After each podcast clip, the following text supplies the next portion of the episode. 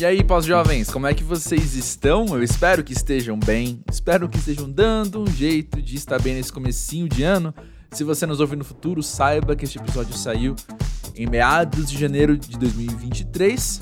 E eu não falo isso à toa, porque eu acho que este episódio tem um, um quê de ano novo nele. Ouve aí que você vai entender o que eu tô falando. Mas enfim, se você não conhece esse podcast, seja muito bem-vindo ao Pós-Jovem, que é um espaço de conversas livres, honestas, francas, sinceras sobre a vida adulta e tudo que a gente já enfrentou e enfrenta para chegar até aqui, não é mesmo? Meu nome é André Felipe de Medeiros, trabalho com jornalismo cultural já há um bom tempo e tenho um baita prazer ou privilégio, ou o que você quiser chamar, de sentar com pessoas muito legais, pessoas muito queridas sobre a vida adulta, sobre a fase pós-jovem da nossa linha do tempo. No caso de hoje, eu trago Flávia Alves, a Icane, que talvez você conheça da Twitch, do YouTube. Ela é especialista em games e em esports. E é muito interessante a gente poder lançar esse episódio nesta semana, quando tem tido aí várias discussões sobre esportes e, e a validação ou desvalidação enquanto esporte. Mas eu vou tocar nesse assunto mais para frente no encerramento do episódio. Por enquanto, deixa eu contar para você que, como eu disse, talvez você conheça a Flávia, a Icane dessas plataformas, mas eu tenho aqui uma história diferente com ela. A gente se conhece, eu não lembro há quanto tempo, porque a gente tem uma grande amiga em comum. E fica aqui um beijo para Suela, inclusive que é uma das minhas poucas amizades que tem paciência de, além de conversar comigo, escutar eu conversando com os outros no pós-jovem. Beijo, Su. Mas olha só. Então, assim, a gente se conhece há muito tempo e a história que ela vai contar aqui foi uma história que eu, de alguma forma, pude observar de longe acontecendo também. Então, foi muito legal poder sentar com ela e ouvir, passar essa história um pouco a limpo também da vida dela, da carreira dela, do que ela tem passado enquanto pós-jovem. E eu tenho certeza que é o tipo de conversa assim, super sensível, super sincera, que você vai se identificar. Mesmo se você não passou por situações parecidas com as dela, você vai entender o sentimento, vai entender o raciocínio, ou talvez até identificar histórias muito semelhantes ao seu redor. Enfim, Deixa eu te contar que o Pós-Jovem tem episódios novos toda terça-feira. E eu te convido, se você está aqui pela primeira vez, dá uma olhadinha em quem mais já passou por aqui se você é da turma dos games, se você é da turma da cultura geek. Deixa eu te contar que recentemente a gente teve Andresa Delgado aqui no Pós-Jovem, no episódio 159. E lá atrás, no episódio 44, a gente recebeu o BRKS Edu, que se você é aí dessa turma, assim como eu, que joga, provavelmente conhece. Fica à vontade para passear pelo feed do Pós-Jovem. Já segue na plataforma em que você está escutando nesse momento para você aproveitar que semana que vem tem mais, inclusive. Enfim, no meio do caminho a gente, entre um episódio e outro, a gente troca mensagens pelo pós-jovem do Twitter e do Instagram. Beleza? Pulei esse dado, mas a Flávia, ou Eikane, é, tem 37 anos, é de Uberlândia, Minas Gerais, mora em São Paulo, enfim, já falei demais. Escuta aí o papo com ela e já já então eu volto.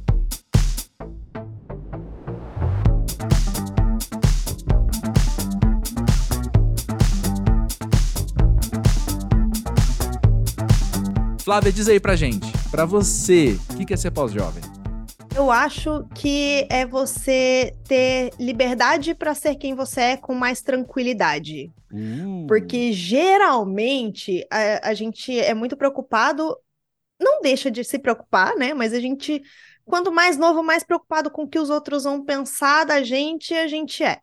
Sim. E conforme o tempo vai passando, a tendência é ligar o foda-se mais vezes. Uhum. Ninguém paga minhas contas, uhum. eu sei o meu caminho, eu sei tudo que eu passei na vida, então eu tenho direito de ser quem eu sou sem pedir licença ou pedir desculpa. Eu acho que é muito isso. Perfeito, me identifico. E tantos ouvintes do Pós-Jovem, tantos outros convidados do Pós-Jovem se identificam com essa fala, eu tenho certeza, porque a gente ouviu coisas um pouco semelhantes aqui. Mas aí me conta, quando foi que você acha que teve essa viradinha de chave? Ou, se não foi uma viradinha de chave, foi todo um processo, né? Quando que ele começou? Foi um processo. Uhum. Eu hoje tô com 37 anos. Uhum. Eu já fui casada, hoje eu sou, sou divorciada. Uhum. E eu acho que o meu processo começou no meu casamento, ou melhor dizendo, no fim dele.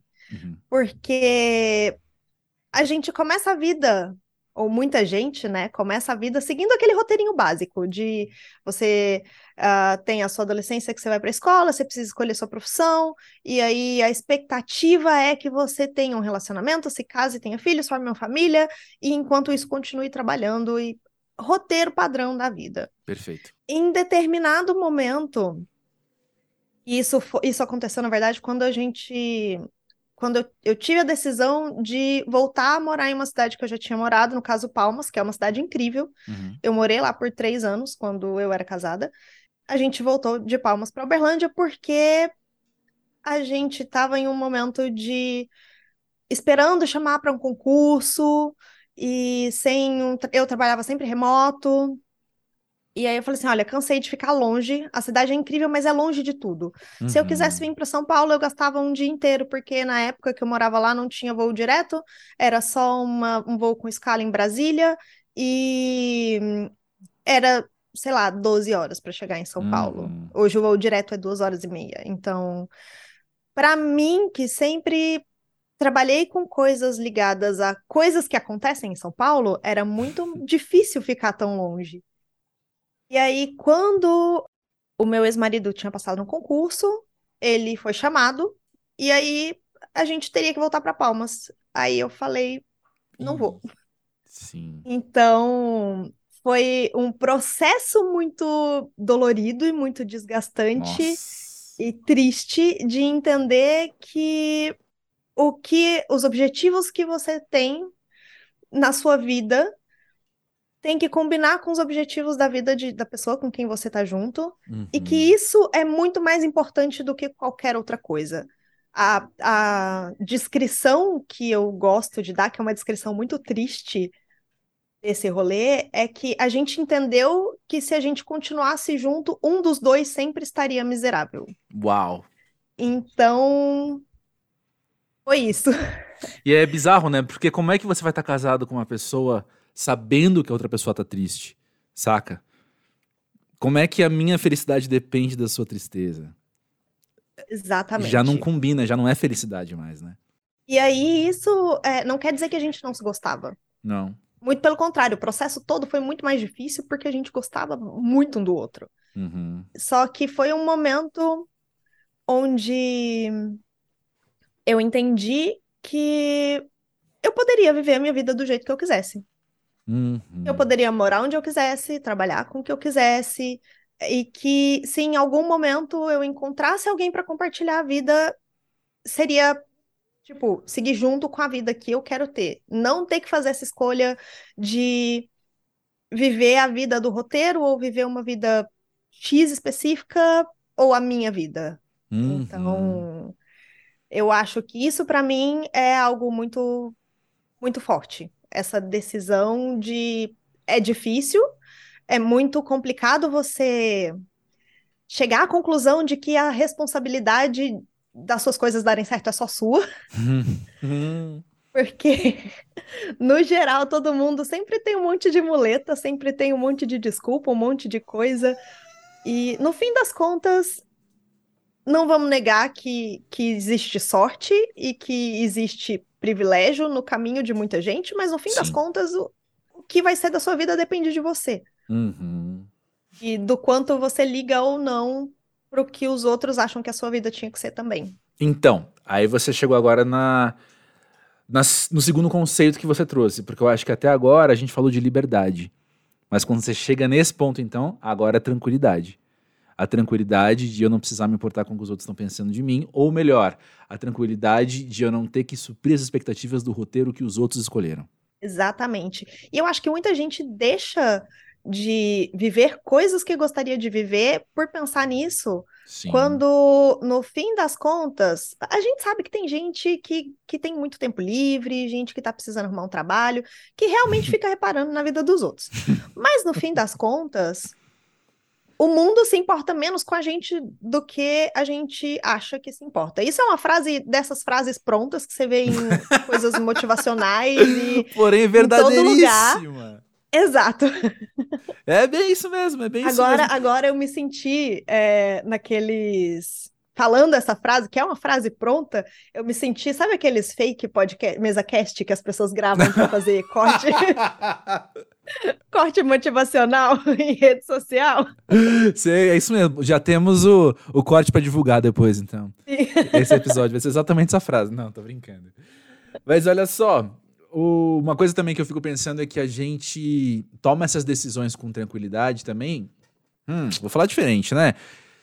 Que a gente pode ter tranquilidade nas decisões que a gente faz, porque a gente já observou muitos arrependimentos, sabe? Seja de pessoas ao nosso redor, da nossa geração, ou a gente também cresceu vendo gente, e aí pode ser no seu ciclo social, no seu meio social, nos lugares onde, por onde você passou.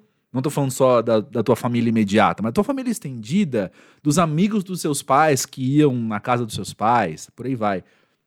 A gente viu eles infelizes, né? Com as escolhas deles, com essas escolhas do. Não, tá bom, então, para cumprir o roteiro, eu vou escolher a infelicidade. E a gente vê ainda. Ainda tem muita gente Verdade.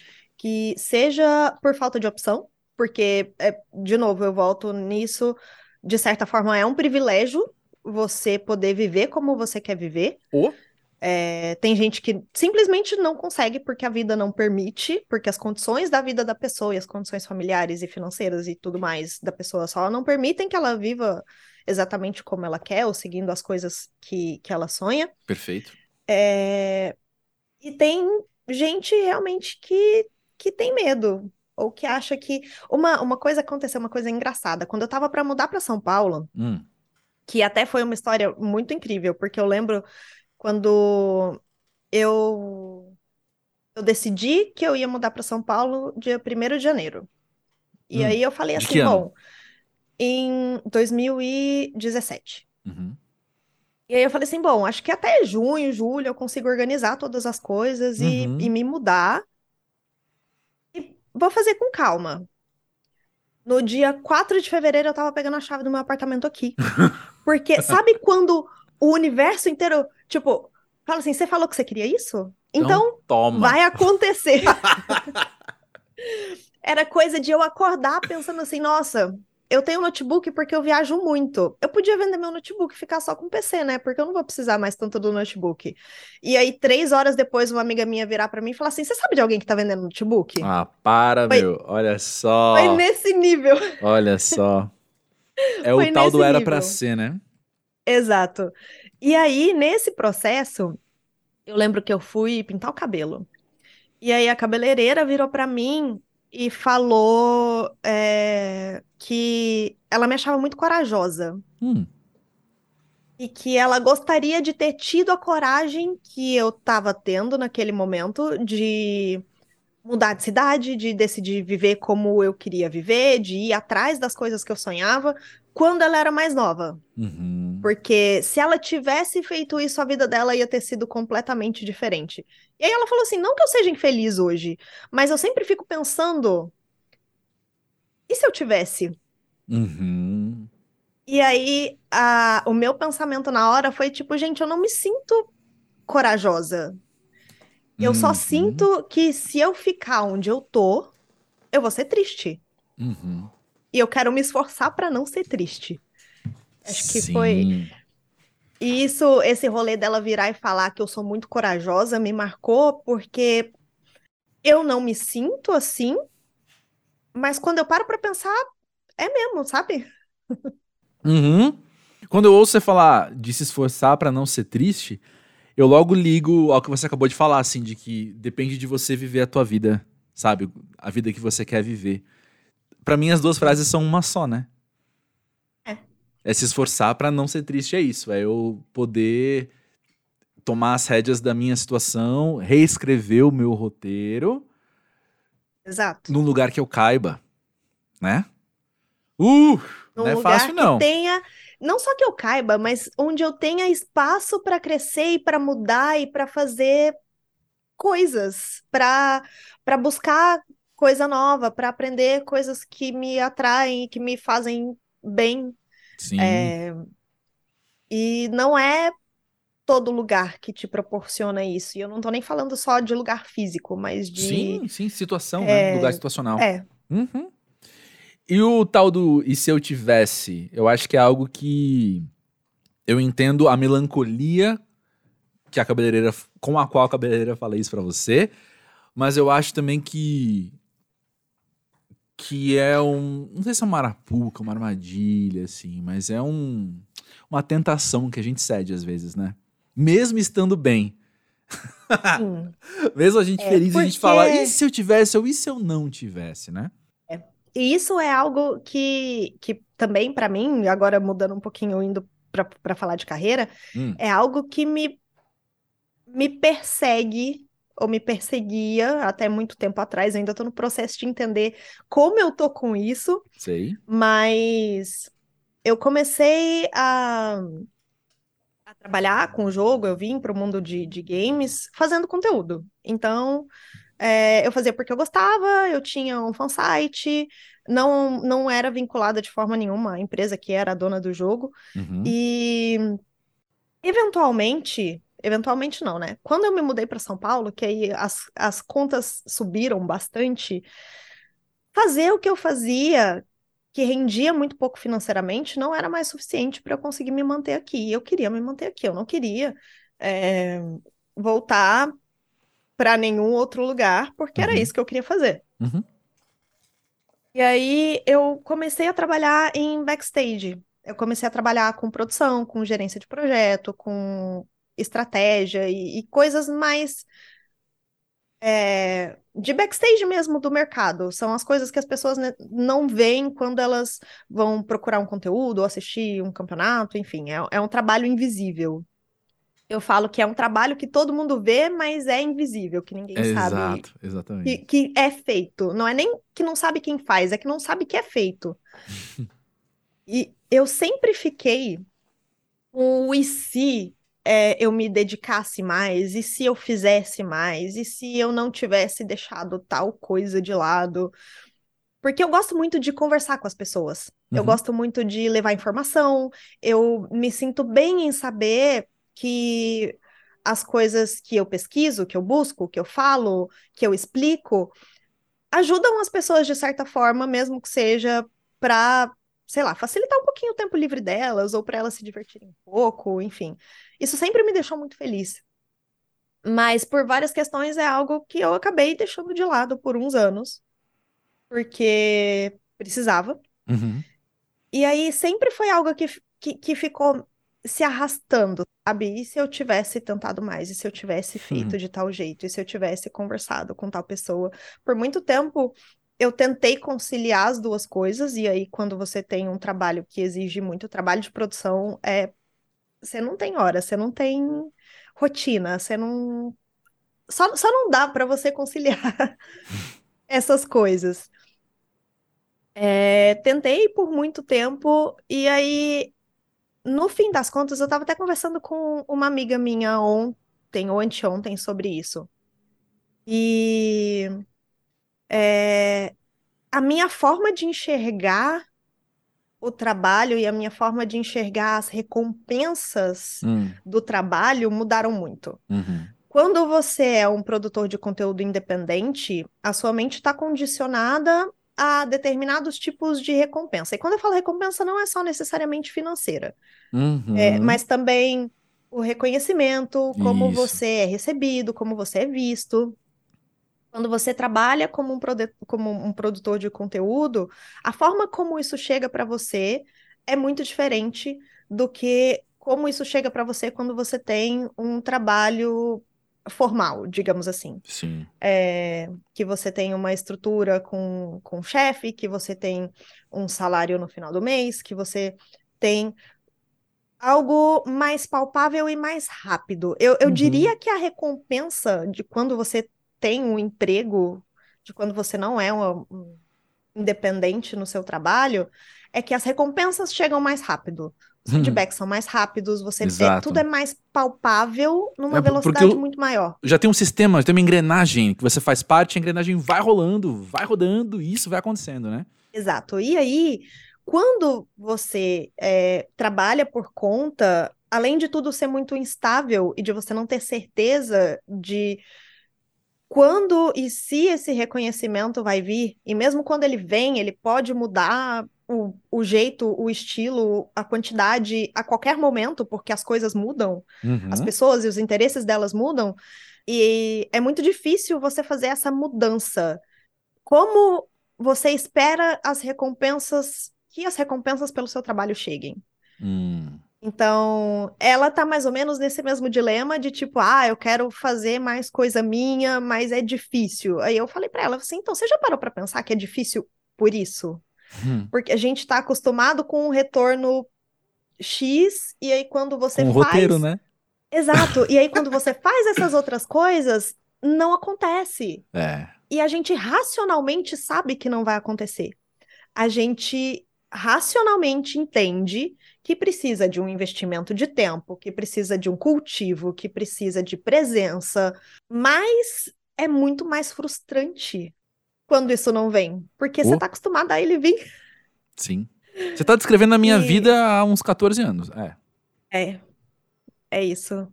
E aí eu, eu tô, eu acho que eu cheguei no momento em que eu tô com a vibe 100% mulher do pai do Chris, que fala, não preciso disso. Meu marido tem três empregos, mas no caso quem tem um emprego sou eu. Sei. Então, Bom demais. Rochelle, lembrei o nome dela. Exato.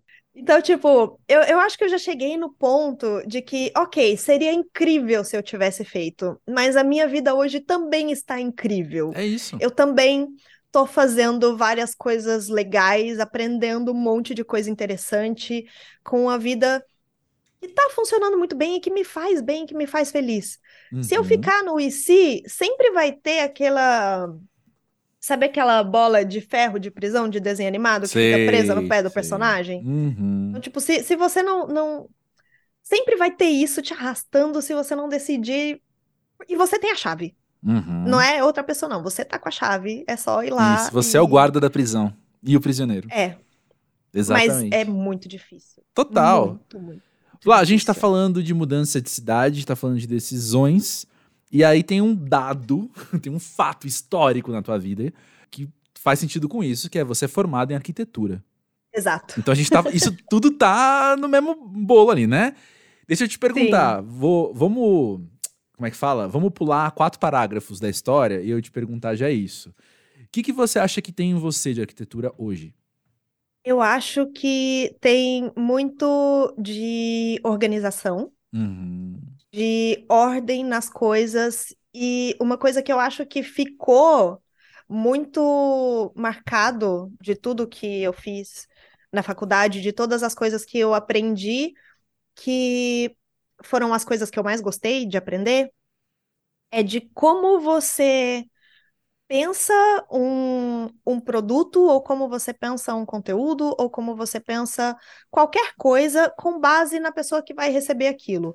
Porque no fim das Uhum. contas, a arquitetura é muito você pensar um espaço para ele ter o melhor uso possível. Perfeito.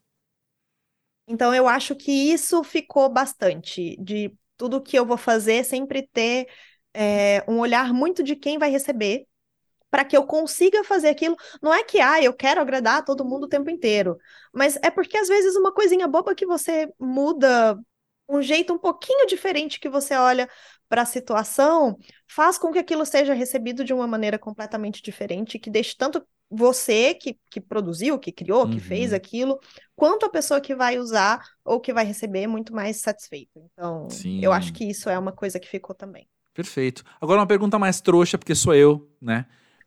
Quando você tá jogando alguma coisa também, você deve ser extra crítica dos espaços, dos ambientes, dos mundos, dos jogos. Olha, depende. Eu acho que nem tanto. É porque eu, eu diria que eu sou muito mais crítica e muito mais chata com espaços na vida real. Ah, sim. E é, Você foi treinada pra isso, né? Não tem jeito. Que aí eu fico tipo, eu entendo. Escada, toda vez que eu, que eu, que eu subo ou desço uma escada que foi feita com dimensão incorreta, eu fico? Não, Tá errado. não. tá errado, não devia ser assim. Bom demais. Porque pra mim, arquitetura é muito sensação. Sim, sim. Quando eu tô jogando, a sensação que eu busco é uma sensação emocional mais ligada à história. Uhum. E, e a, a, a, sentimento que aquilo te passa, não necessariamente do espaço. Uhum.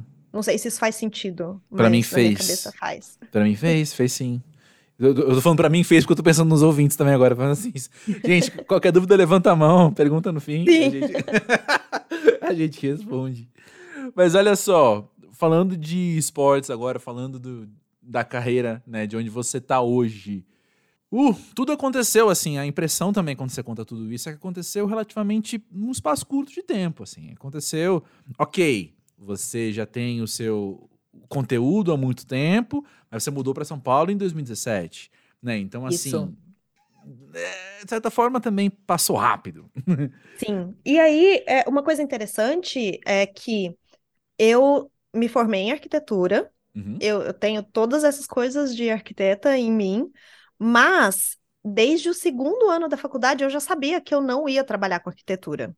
Hum. E durante a faculdade eu já eu nem, eu nem cheguei a fazer estágio. Uhum.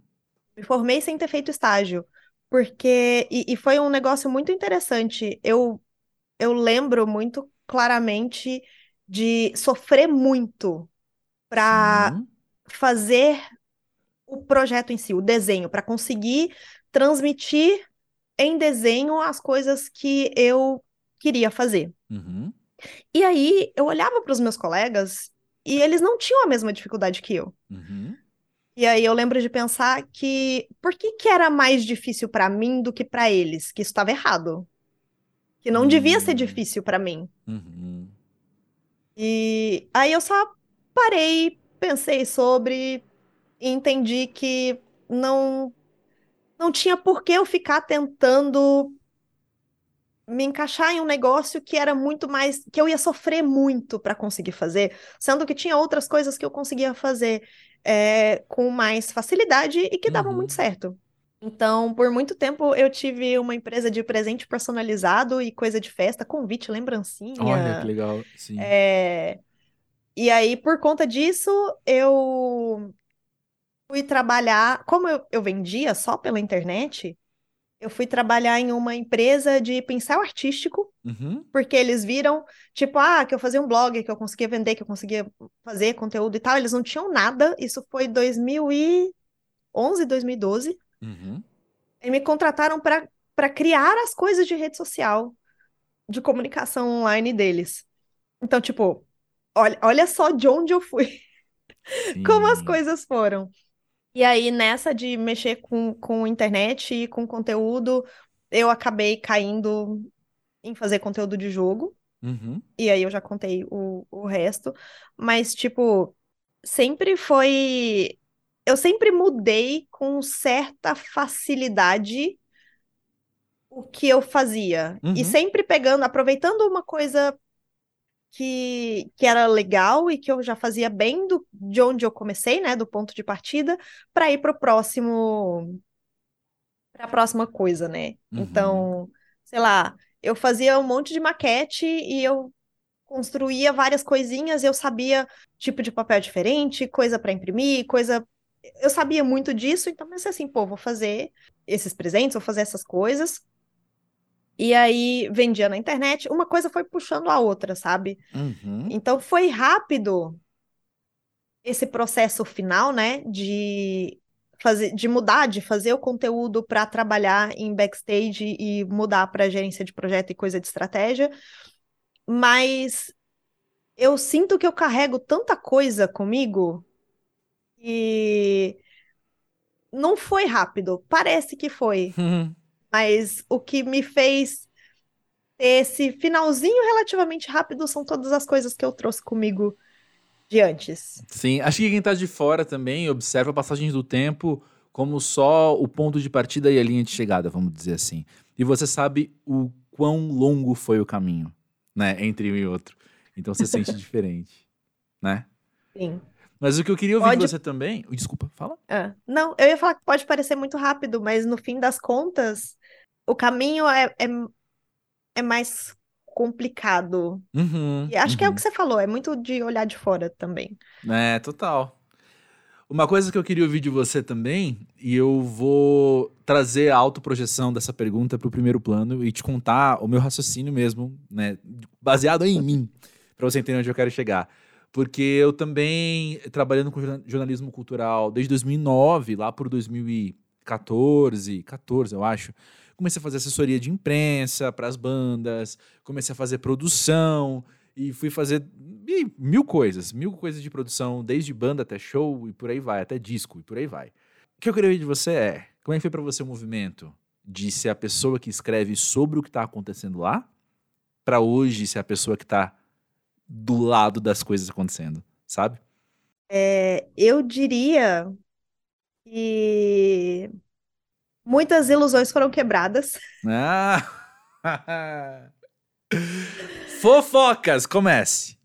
Não, é basicamente assim, quando a gente gosta muito de uma coisa, quando a gente, principalmente coisas que são feitas para serem mágicas, são Uhum, feitas para ser experiências, uhum, tipo videogame, tipo filme, tipo música, tipo TV, são coisas que são feitas para parecer muito fáceis e simples e que elas existem e que você vai usar aquilo e que você vai aproveitar aquilo uhum. porque elas apareceram. Sim, Então, Tão ali. é. E geralmente não se pensa no processo para aquilo ser criado. Geralmente não se Entendi. pensa em, em todos os passos para que isso aconteça. E menos ainda, se pensa nisso como um negócio. Uhum. No Entendi. fim das contas, tudo precisa dar lucro. Tudo. As pessoas precisam de dinheiro para comer. Então, eu não vou nem entrar na, na, na questão de pessoas que lucram absurdamente e acumulam dinheiro. Eu vou Justo, ficar no básico. As pessoas precisam comer. Na engrenagem, sim. É. E quando você é muito fã de alguma coisa, você quer que aquilo melhore de um jeito que vai te fazer mais fã ainda, que vai te fazer mais Uhum. feliz ainda. Sim. Que na maioria das vezes elas não mudam e elas não evoluem dessa forma, porque essa é uma forma que não daria lucro, que não seria sustentável, que não faria com que aquilo continuasse existindo. Uhum. E aí as pessoas ficam tristes e elas se ofendem quando isso não acontece dessa forma. Uhum. Eu gosto de falar que eu sinto saudade da inocência que eu tinha. Hum, De- Era mágico, né? Era muito, muito mágico. Então eu lembro da primeira BGS que eu fui, que foi BGS é Brasil Game um Show, que é um evento grande aqui em São Paulo de games, pra quem não conhece. Exato. Muita gente deve conhecer, por exemplo, a CCXP, porque se Uhum. fala muito mais de CCXP, porque liga tudo de cultura pop, mas a BGS é uma feira especificamente de jogos. E acontece já tem alguns anos. Então eu lembro da primeira BGS que eu fui, e foi tudo muito mágico, sabe? Ver os estandes das empresas e ver todas as ações que eles tinham feito, e meu Deus, eles. Cada detalhe é mágico, cada detalhe é incrível. Aí eu fui na CCXP agora. É uma- é uma feira diferente, mas ainda assim, a... elas são feitas para causar a mesma sensação em quem vai. Sim, sim. Aí eu cheguei na CCXP, eu não fui trabalhar, eu fui só de rolê mesmo, fui passear. E aí eu olhava e pensava, pô, foi caro isso aí, hein? Ah, A empresa pagou tanto. exato. Nossa, mas que inferno deve ter sido produzir esse negócio, viu? É, eu, eu não consigo mais aproveitar Uhum. as coisas como eu aproveitava antes. É igual quem trabalha em restaurante e vai comer fora e não desliga, né? A chavinha. É. Ou então assistir uma transmissão. Tipo, assistir É. transmissão de campeonato. Às vezes tem algum erro, tem alguma coisa que acontece que quem tá assistindo não nota, não percebe. Eu, ó, aconteceu. Exato. Agora deve ter dado ruim nisso, nisso e nisso. Uhum. Então eu, eu diria que a, a coisa mais. A, a principal, a primeira coisa que me vem à mente, né, dessa mudança de lado é isso, de que a magia meio que sumiu Uhum. como espectadora. Mas, por outro lado, é muito gostoso você sentir que o que você faz impacta tanta gente que o que você faz é mágico para muita gente. Uhum. Porque muita gente ainda tem o sentimento que eu tinha. E que fazer isso acontecer e que levar isso para as pessoas é, de certa forma, levar mágica para elas. Uhum. É, é levar felicidade e é fazer alguém pensar que, putz, olha só que cuidado que tiveram. Massa demais. E aí, dessa vez, quem tá tendo sou eu. Sim, sim. E. Hum, onde tá a mágica para você hoje? Tá nas histórias. Hum, conta mais. Tá nas histórias que eu acompanho, tá nas pessoas que, que enxergam essa mágica e que conversam comigo.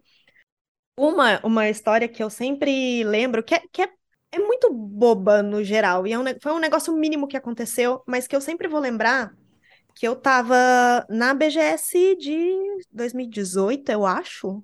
Eu tava fazendo palco para uma empresa. Uhum. Tava fazendo palco para a Logitech. Então, eu tava lá fazendo palco e teve um time é, internacional que eles patrocinam que veio para cá, Uhum, e é a TSM. uhum. E é um time que tem torcida no mundo inteiro, e que todo mundo é super fã, e que, meu Deus do céu. Eu não acompanho League of Legends. É, eu, eu tenho opiniões meio controversas sobre, Hum, sobre tá. no, no geral. É, mas é, é, e eu tipo, nunca é- joguei, vamos ser franco. Beleza, continua. Não, é, é, é chatice minha de, de produção e acessibilidade. Justo, É, justo. não, não é nada. Ok. Então era um time de League of Legends que tem muito fã, que todo mundo é muito Sim. feliz acompanhando, e os jogadores são estrelas.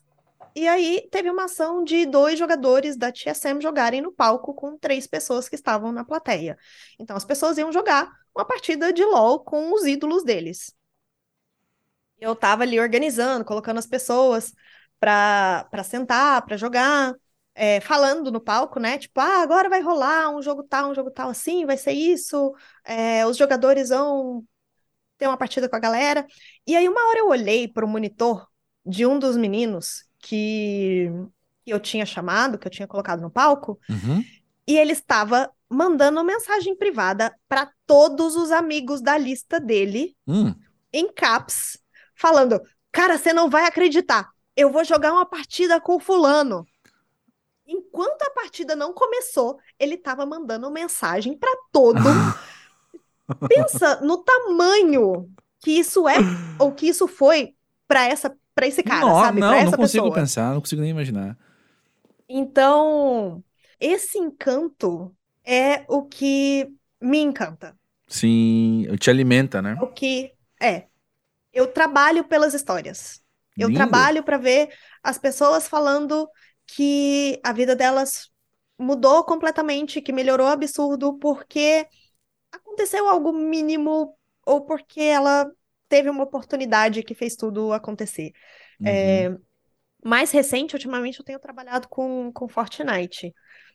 E Fortnite é muito diferente dos outros jogos, porque quando você para pra pensar, sei lá, no próprio League of Legends que eu tava falando, o circuito de competitivo de League of Legends é muito parecido, por exemplo, com um circuito de futebol onde Uhum. você tem os times, e aí é, você precisa estar em um time para conseguir ter destaque, para conseguir ter crescimento e ser um jogador bem-sucedido profissionalmente. No Fortnite, não. No Fortnite, qualquer pessoa que jogue o jogo pode jogar o principal campeonato de Fortnite e pode ser campeão e pode ganhar muito dinheiro. Sem depender de time, sem depender de olheiro, sem depender de ninguém indo, de ninguém te pescar. Você Uhum. só vai lá e joga. E assim, tem alguns jogadores que são super famosos, que ganham sempre. E tem Uhum. jogadores que estavam sempre ali batendo na trave, que estão. Como é aberto, não tem. Não tem uma estrutura para eles, sabe? Não tem coach, Uhum. não tem. Você só pega algo que é completamente solto e cada um pode se preparar como quiser. No começo do ano passado, teve aquelas enchentes lá em Petrópolis. Uhum. E um dos jogadores, que era esse jogador, é- era um jogador que estava sempre chegando ali, mas nunca tinha ganhado nada, nunca tinha. Ele Sim. estava ali. A casa da família dele, as casas da família dele, inundaram, porque todo Hum. mundo morava perto. A sorte, digamos assim, é que eram sobrados, então eles perderam tudo que estava no andar de baixo. Então tudo que era Uhum. sala, cozinha, acabou. Uhum. Foi. Ele, por sorte, não perdeu o computador dele, porque ficava no andar de cima. Então ele conseguiu continuar jogando. E aí, é, poucos meses depois, sei lá, em maio, alguma coisa assim, ele ganhou a FNCS, que é o principal campeonato de Fortnite que tem, Uhum. e ganhou sozinho 40 mil dólares. Uhum. Então, tipo, você. Uma coisa que me deixa triste no Fortnite é que essas histórias não estão mais públicas para as pessoas acompanharem. Porque justamente Sim. por ser um, um ecossistema tão solto, Uhum. é difícil você conhecer o jogador que tá ali. Não tem tanto aquele rolê de perfil e de você saber.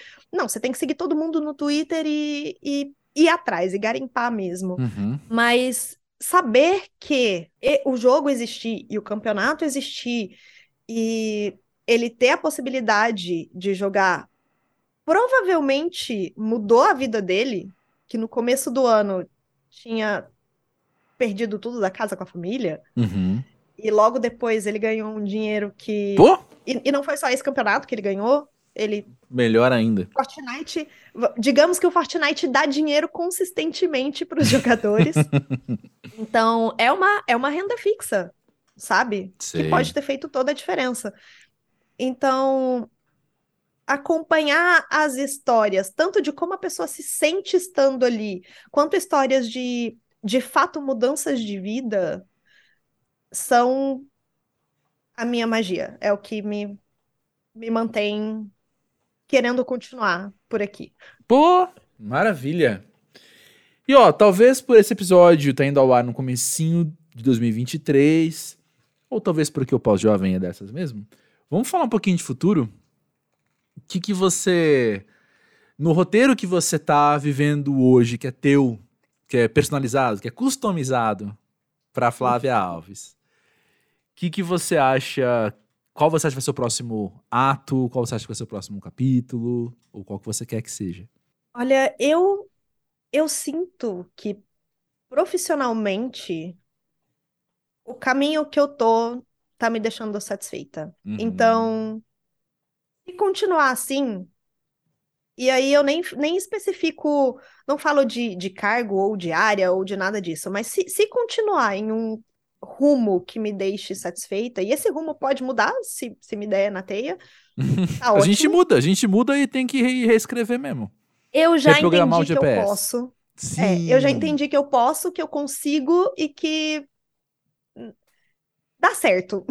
Sim. E se tiver que voltar atrás também, não tem problema nenhum, porque é isso. É a O vida. diploma de arquitetura tá aí, né? É. Mas é, o que eu espero para o futuro é que eu seja mais gentil comigo mesma Hum. em me cuidar. Porque eu sempre fui muito forte, assim, eu sempre fui muito enfática com eu vou fazer o que eu quiser. Uhum. E eu sempre fui atrás disso com, com toda a força que eu tinha e sem ter nenhuma dúvida. Mas eu sinto que muitas vezes eu não olhei. Eu olhei muito para o futuro e olhei menos para o meu conforto. Hum. Então, e, e por meu conforto, eu quero dizer também aquelas coisas chatas que com a idade a gente descobre que, que, que fazem diferença, que é comer Sim, bem, fazer exercício, sabemos. dormir bem. Uhum. Se tem, se tem algum jovem ouvindo, e não só Tem, pós-jovem, tem, tem, fica sempre o tem. spoiler. Fica o spoiler. Vai chegar um momento na sua vida que você vai falar, é. Eu. Sabe uma coisa engraçada? Hum. Até três meses atrás eu não comi alface. Alface. É, porque eu, eu não. Ainda não gosto da textura Sei. de folha crua. Sei, saquei. Então, não é que eu não como legume, como todos. É, folha eu costumava comer as que dava pra refogar, tipo a selga, couve. Uhum, uhum. Mas alface, alface refogada. Alface eu comia em sanduíche, por quê? Porque aí no meio de tudo ficava mascarado. Aí vem, vem pra dentro. É. E aí, é, agora eu tô num processo de tipo, tá, eu preciso realmente melhorar como eu vivo uhum. e ver se todas essas coisinhas que eu tinha, tipo, ah, não como alface, realmente valem. Uhum. E se não é algo que, ok, eu vou fazer isso porque vai me fazer me sentir melhor. Uhum. E eu me, eu me sentir melhor compensa a textura chata da alface, que eu hoje tô misturando com. Ainda não tô comendo ela sozinha, não, tá? Mas eu misturo Pô, mas... ali tudo, pego na mesma garfada sucesso. Sucesso! é! O importante é esse, assim, acho que passo a passo, né? O passo é a ingestão. Exato. O passo até agora, o objetivo é a ingestão. Preciso colocar isso aqui para dentro e foi. Então, como for, tá então, tá ótimo.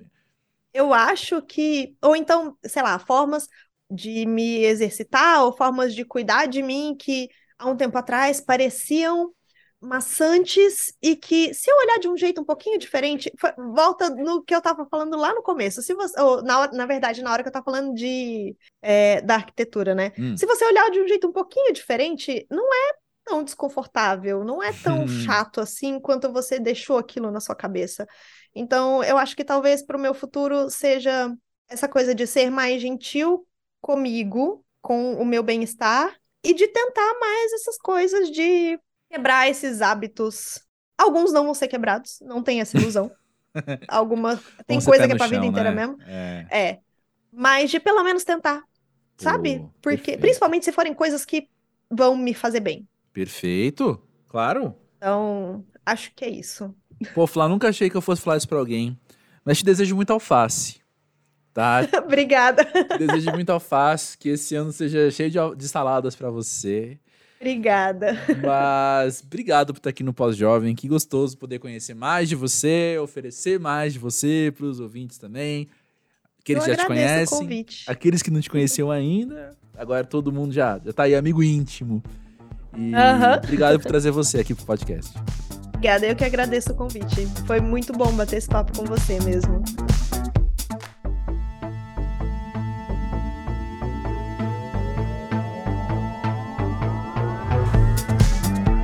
Ah, eu acho que não tem como falar outra coisa a não ser agradecer mais uma vez a Flávia e Cani por estar aqui no Pós-Jovem. Como é bom a gente poder acompanhar as pessoas e suas histórias, como eu comentei, e como é bom poder receber alguém que está aqui sendo ela mesma, sendo franca, sendo sincera, sendo sensível sobre sua história, sobre quem ela é na fase pós-jovem da vida, não é? Eu também quero falar para vocês, desculpa se vocês escutaram alguns barulhos na introdução desse episódio e agora no encerramento também. Eu estou com vizinhos fazendo mudança. Olha só que coisa, né? Não recomendo ter vizinhos. Se você puder, evite, inclusive. Mas olha só, como eu comentei, tá tendo essa, essa polêmica, né? essa controvérsia sobre. E aí, esportes são considerados esportes ou entretenimento? E as pessoas estão apaixonadamente, calorosamente debatendo isso dentro dos, dos grandes limites, né? Que, que os formatos de redes sociais nos permitem debater. E se você está achando que agora é a hora que você vai ouvir eu debater sobre isso, você está errado dessa vez. Porque a questão é a seguinte: no meio de tudo isso, eu, eu acompanhei algumas conversas que que valeram a pena e esbarraram em mim outras que não. Como costuma ser, né? Mas eu acho que vale a pena a gente pegar esse gancho, aproveitar a oportunidade e eu lançar aqui para os pós-jovens uma ideia que talvez você já tenha também esbarrado ao longo do tempo, que é E aí, a gente tá valendo a pena pra gente assim gastar energia com a tal da discussão o tempo todo, o debate contínuo, essa participação diária né, nos, nos eventos, nos assuntos que rondam o Brasil e o mundo. E vou descer um degrau aí na profundidade da discussão e falar como é que a gente está lidando com uma pressão, muitas vezes interna mesmo, né? Da gente ter que participar, ou, se liga essa frase, ter que se posicionar sobre tudo. E eu quero falar isso aqui a partir de muita observação, principalmente, de amigos mais novos que eu. Que eu percebo essa pressão neles de um jeito assim. Cara, é uma cultura da, da participação, do ter que compartilhar, sabe? Como é, é importante você ter que se levantar e dizer o que você está pensando e deixar claro para os outros em qual lado você tá em qualquer briga, de um jeito que eu vejo isso só causar ansiedade nas pessoas, né? Tá todo mundo. Eu fico pensando isso, alguns amigos a gente conversa, cara, a gente tá vendo todo mundo ficar mais doente cada vez mais e todo mundo tá vendo porque a gente tá doente e a gente insiste na doença, né? A gente insiste em falar, é, vamos ficar mais ansioso mesmo. Vamos, vamos debater nas redes sociais, qualquer coisa que falarem. E dito tudo isso, eu queria propor aqui um, umas ideiazinhas um pouco mais a fundo sobre cada uma dessas coisas que eu disse, né? A primeira tem a ver com a gente notar essas discussões acontecendo eu penso que a gente tem o baita privilégio de viver na era da informação. Eu sou viciado em informação, eu sou viciado em aprender. Eu quero saber mais, eu quero ir atrás de conhecimento, quero ir atrás de novas perspectivas sempre. Dito isso, eu preciso me policiar para isso não tomar a minha mente de um jeito ansioso. Né? Eu preciso ficar atento se a maneira com que eu estou lendo, assistindo, escutando, se isso tá me saciando ou se isso tá me gerando novas lacunas, isso tá me gerando novas necessidades, tipo de drogas mais fortes. Vocês estão, vocês estão entendendo, né? Vocês estão seguindo o raciocínio. Mas é bem isso mesmo, assim. Eu, eu acho que é muito importante a gente ter acesso a novas perspectivas. O pós-jovem tá aqui para isso, vocês sabem. Ao mesmo tempo que há tanto ruído, né? Há tanto barulho o tempo todo. A gente abre uma rede social, sei lá, a gente. Uf, às vezes até um lugar que você chega físico, né? Uma mesa de bar, casa de alguém. As pessoas estão ali discutindo num nível tão raso de informação, às vezes, né? Tão raso de, de desenvolvimento de diálogo, desenvolvimento de ideias e porque isso tem muito mais a ver com qual lado da briga você tá. O que me leva à segunda questão, né? A gente tem falado tanto, e precisa falar mesmo, sobre polarização, a gente tem falado tanto sobre como as pessoas estão divididas, e eu, eu fico com medo, às vezes, da gente estar tá reforçando esses conceitos nessas demais situações que não precisavam. Sabe, às vezes é uma fofoca de celebridade e todo mundo tem que se dividir em qual lado você está. Você concorda com, com lado X ou lado Y? E é claro que a gente tem total liberdade de se identificar ou de não se identificar com alguma coisa, mas, gente, entendam bem, eu estou falando da necessidade de um posicionamento, né? da necessidade, então, de você viver essa ansiedade de tomar um partido de deixar claro para os outros. Que me leva à terceira questão também. Como eu falei, ó, gente, eu vou ter que falar desse jeito agora. Se você tem 20 e poucos anos, escuta o pós-jovem, entenda que, que é o que me cabe falar nesse momento, né? Quando a gente olha, então, essas pessoas que estão, principalmente os de 20 e poucos anos, que cresceram já numa cultura de web muito forte e estão aí se esforçando tanto para deixar claro qual é o posicionamento deles sobre qualquer assunto, eu percebo muito claramente que já não, não tem a ver com um assunto, já não tem a ver com um debate, já tem a ver com o meu ego. Ou melhor, tem apenas a ver com o meu ego, né? Quem eu sou, quem eu preciso me mostrar ser para você, quem eu preciso que você enxergue em mim. Eu preciso que você veja que eu sou de tal jeito, que eu penso tais coisas, que eu me posiciono dessa forma. E tem questões, gente, que não é nem uma inevitabilidade a gente se posicionar, a gente ter que se posicionar. É que é uma questão de participação na sociedade mesmo, sabe? A gente, repito, né? Janeiro de 2023, feliz ano novo, estamos aqui pós um período eleitoral que se estende, porque o esgoto abriu, o bueiro abriu e saíram vários ratos que não acreditam em democracia, né? A gente descobriu que o brasileiro uma parte dos brasileiros não acredita em democracia, não apoia a democracia. Né? Então é um período eleitoral que já acabou, mas esse pessoal acha que nunca aconteceu, que não deveria ter existido, e por aí vai. São debates importantes, são debates mais do que relevantes, são debates urgentes que a gente precisa promover. Mas será que a gente está promovendo ideias? Será que a gente está, de fato, sabendo escutar, sabendo dizer, ou a gente está promovendo o ego, né? Olhe para mim do jeito que eu sou, olhe para mim do jeito que eu quero ser visto. E qual o problema disso? Eu não vou falar, eu não vou falar do ego. Aí cada um cada um meça o seu, cada um lide com o seu próprio ego. Mas o grande problema é que a gente está esvaziando uns debates muito interessantes, uns debates muito relevantes, uns debates muito urgentes.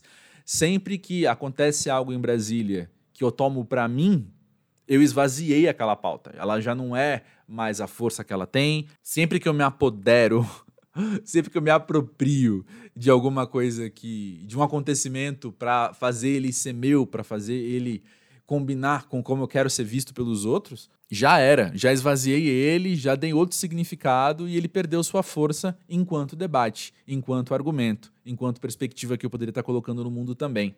Enfim, há muito barulho no mundo, há muito ruído no mundo, seja ele digital ou não.